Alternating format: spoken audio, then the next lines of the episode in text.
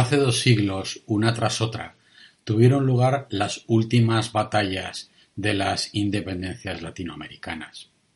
Son nombres que por supuesto nos evocan grandes hechos, hechos épicos.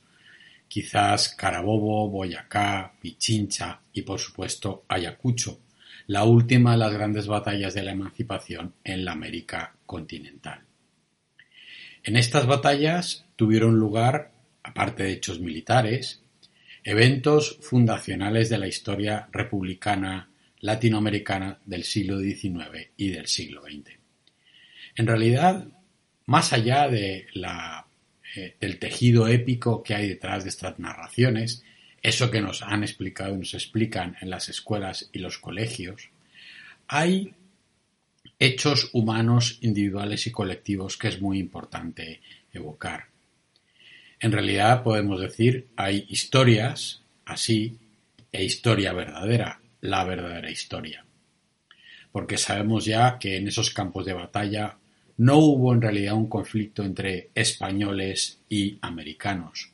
En los dos lados hubo peninsulares, indígenas, afrodescendientes y criollos. Los ganadores fueron de manera incontestable españoles americanos, criollos devenidos en patricios, que por supuesto se ponen a la cabeza del gobierno de las nuevas repúblicas.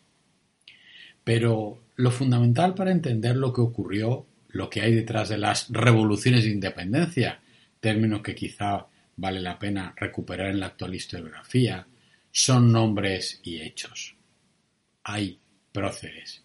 La sola palabra ya nos está abocando algo que tiene una antigüedad, un clasicismo, un marchamo,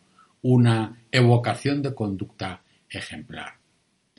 Ciertamente las comunidades políticas como comunidades emocionales todas tienen en el armario un número de próceres. Hombres y cada vez más vamos encontrando también mujeres que están dentro de ese panteón épico de fundadores de las repúblicas e incluso también de las monarquías. En este ciclo, nuestra intención es el análisis de esta figura desde el siglo XXI. Y por eso consideramos relevante pensar que detrás de cada uno de los próceres hay una emoción política determinada. Hay próceres en la historia y próceres de la historia. Leopoldina de Austria sin duda tiene que ver con la curiosidad, con el nacimiento del Brasil imperial, con el hecho incontrastado y al mismo tiempo llamativo de la fundación del, abril, del, Brasil más organizado, el Brasil del siglo XIX. Ese Brasil en el cual eh, Pedro II se desempeña como el llamado rey filósofo.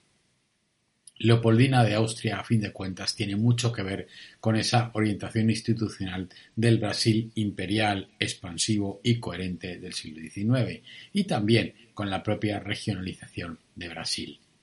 porque ella llega con la mejor voluntad y toda la curiosidad a ese mundo tropical que se abre ante sus ojos.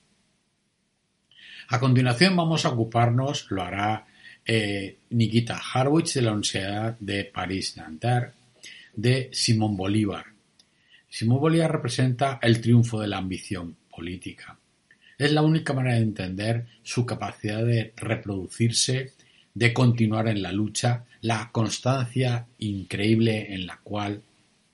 se mantiene Bolívar como personaje, una tras otra república, una tras otro exilio, una tras otra batalla hasta el final de sus días, en que una vez más va camino del exilio en 1830, cuando fallece en Santa Marta.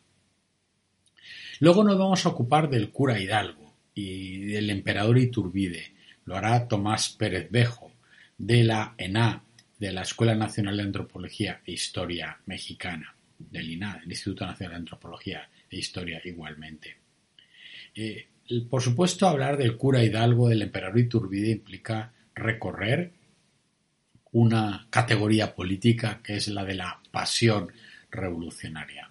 algo que es muy mexicano, de acuerdo con algunas de las ideas expresadas por la persona que va a dar esta estupenda, no me cabe duda, conferencia. ¿Qué es lo que sostiene una legitimidad de régimen que nace en una revolución de una legítima del régimen que no nace en una revolución, sino quizás una reforma o en un hecho de crecimiento orgánico de una comunidad política. Y finalmente este año eh, me va a caber el honor de hablar de José San Martín y de la moderación, de la apuesta política desde la categoría del prócer indiscutible por lo que une y no por lo que separa. Esas categorías de próceres que no son eh, llamativos en el sentido que optan por la retirada antes que por la carnicería, si me permiten una manera de expresarlo con claridad. Y es bonito, es importante evocar que hay muchos próceres latinoamericanos que se retiraron antes que promover guerras civiles, que sus partidarios en muchas ocasiones les pedían de manera decidida que fueran mantenidas. José San Martín cerrará este ciclo en el cual, insisto, el recorrido por los próceres y las comunidades políticas, por los próceres y las emociones, nos permitirá mirar de otra manera lo ocurrido hace 200 años.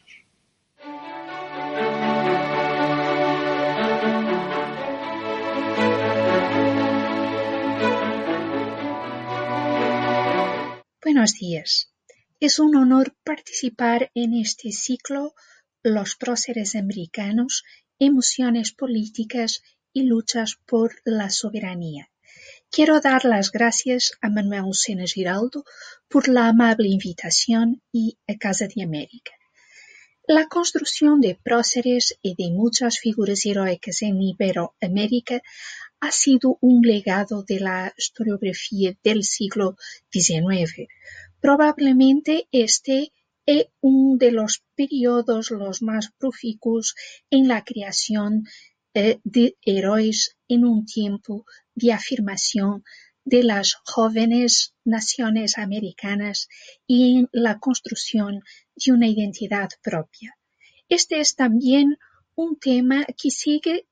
siendo frecuentemente estudiado y revisitado por las historiografías nacionales iberoamericanas desde puntos de vista que son inagotables. Estamos acostumbrados a buscar al héroe nacional suramericano en las figuras de protagonistas de hazañas bélicas, en jefes de gobernación, en militares, políticos, científicos e intelectuales que defenderan militarmente la nación y los pueblos o que legitimaran ideológica, política, diplomáticamente sus nuevos países.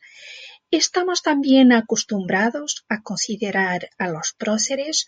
como personajes cuyos actos y discursos fueran centrales en la creación de una identidad propia y como símbolos que se construyen en torno de un ideal común y de una memoria social nacional. Probablemente nos, no los buscaríamos en mujeres, estas no son las heroínas clásicas y obvias de acuerdo con los modelos tradicionales de las historiografías nacionales, pero a nuestro juicio también ellas pueden ser heroínas en estos procesos independentistas y de formación de estados-nación ocurridos en América desde inicios del siglo XIX, porque tanto hombres como mujeres participaran con diversos grados de envolvimiento y desde diversos lugares en los procesos de independencia de, este, de estos jóvenes países. Probablemente la referencia de padres de la patria será para muchos de nosotros paradigma del prócer surgido con las independencias americanas, padres de la patria eran los patriotas americanos y para el caso brasileño sobresalen los nombres de don Pedro I, emperador de Brasil, que también gobernó Portugal como don Pedro IV, y José Bonifacio de Andrade Silva, naturalista y científico, estadista brasileño, conocido como el patriarca de la independencia, por su papel decisivo en la independencia de Brasil. Es incuestionable que el emperador don Pedro I y José Bonifacio, ambos varones blancos y miembros de las élites políticas e intelectuales, tuvieran un papel determinante en la gobernación de un Brasil independiente, tal como fueran imprescindibles en la manutención de la cohesión territorial de América Portuguesa y en la construcción de un Brasil como Estado-nación con una cohesión centrada en la lengua portuguesa y la religión católica. Don Pedro y José Bonifacio tuvieran un papel simbólico en la legitimación y afirmación de la autonomía independencia de este país recién fundado y en la creación y desarrollo de la conciencia histórica nacional y la memoria social. Ahora os voy a hablar de la primera emperatriz del Nuevo Mundo. Ella nació Carolina Josefa Leopoldina Francisca Fernanda de Habsburgo-Lorena,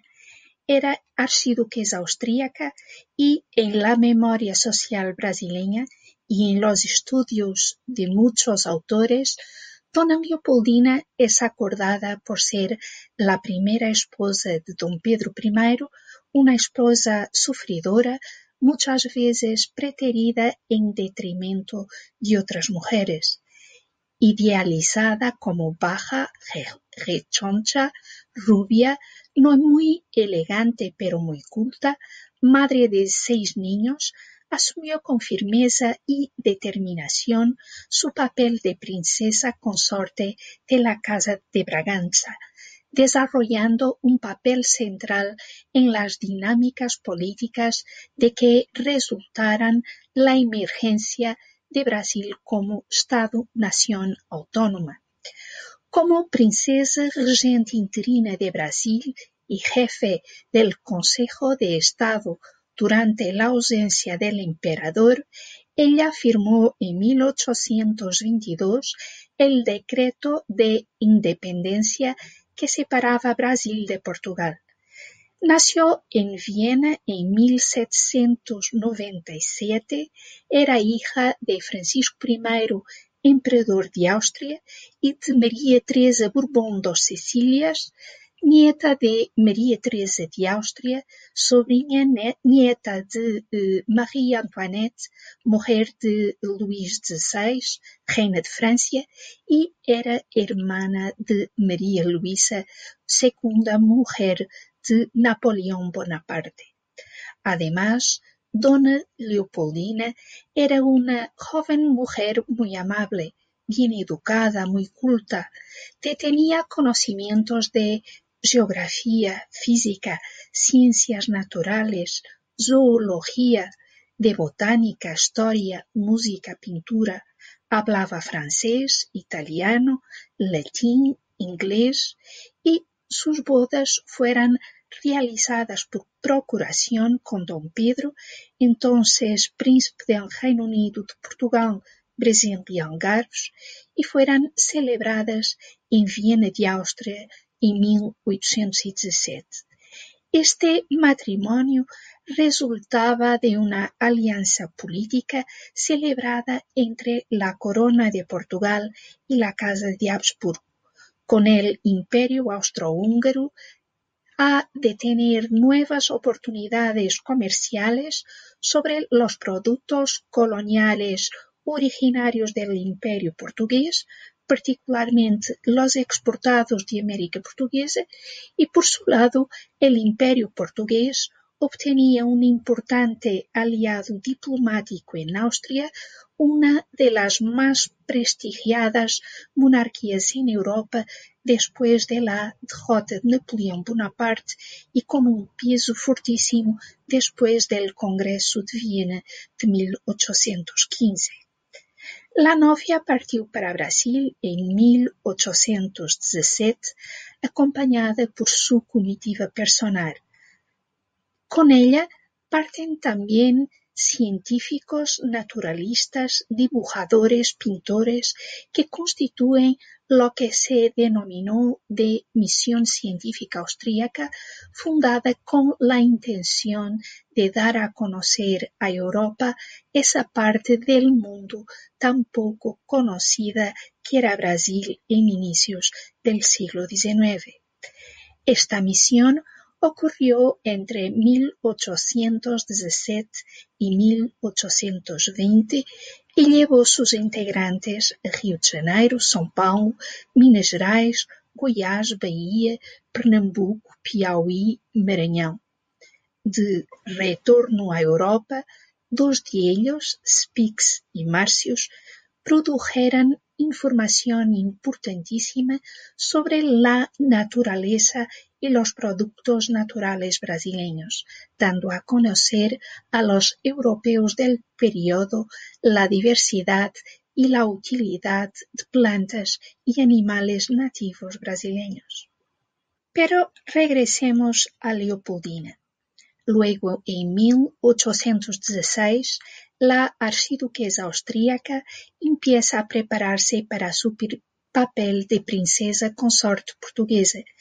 Principia a aprender portugués y a conocer las costumbres del país. Lee libros sobre la historia de Portugal y de su imperio, y munida de este equipaje intelectual, Dona Leopoldina va a partir de Viena, con la idea de que Brasil era un deslumbrante Eldorado tropical, y va también munida de una curiosidad inmensa por el desconocido, longínquo, exótico Brasil y por la familia real portuguesa. Pero en su vida cotidiana, la princesa leía las nuevas publicaciones de ciencias naturales, de literatura, historia que llegaban a sus manos. Dibujaba paisajes, plantas, animales, montaba a caballo y cazaba, y sus impresiones sobre el territorio brasileño están inmersas en idealizaciones iluministas, por veces diríamos que proto-románticas de un inmenso y paradisíaco país y de un pueblo naturalmente bueno. Ella daba cuenta de esta naturaleza tan rara, tan exótica en las cartas dirigidas a su familia, pero también en los dibujos, en las muestras de minerales, vegetales, animales enviadas a Europa y en las producciones indígenas que deseaba la princesa y emperatriz se destinasen a enriquecer las colecciones de gabinetes y jardines botánicos de sus familiares y amigos, y también la colección del Palacio Imperial de Historia Natural de Viena. Las cartas que escribe a su familia acompañan los estadios de espíritu Dona Leopoldina y varían consonante sus humores de momento sus desilusiones amorosas, sus crisis de melancolía, sus enfermedades físicas y espirituales. Pero en la historia de Brasil de inicios de 800, Dona Leopoldina no fue solamente mujer, esposa y madre, curiosa y científica. Esto es indudablemente un periodo de intensísimas alteraciones políticas, sociales, culturales, demográficas, urbanas, y Dona Leopoldina está en el centro de ellas, mostrando de una manera incuestionable que la independencia de Brasil no es solamente un movimiento masculino, entre los años de 1820 y 1826, Brasil va a afirmarse como un imperio independiente y autónomo, con una identidad distinta de Portugal y de la portuguesa. Este proceso inicia con la Revolución Liberal de Porto de 1820, que exige el retorno del rei Dom João VI de Brasil. El movimiento liberal empezado en Portugal, tendría sus desdoblamientos en América Portuguesa luego a partir de 1821, primeramente junto de las élites políticas e intelectuales brasileñas, caracterizadas por individuos pertenecientes a una situación familiar, social y económica privilegiada, algunos de ellos deteniendo una formación académica en la Universidad Coimbra. Más tarde, estos movimientos incorporaron también a los pequeños propietarios rurales, los artesanos, los pequeños comerciantes, los soldados y una masa de hombres libres, libertos y esclavos. Todos ellos defenderán la separación completa de Brasil y Portugal, bien como la unión de los territorios de América Portuguesa. En este escenario, entender Dona Leopoldina en su papel de arquiduquesa, princesa imperatriz, implica presuponer que ella tenía un paradigma centrado en las exigencias de su papel político y en el cumplimiento de su deber, es decir, en la maternidad y por consiguiente en la perpetuación de su casa dinástica, en la vida conjugal junto a su esposo Pedro y en la política y la defensa de los intereses del Estado.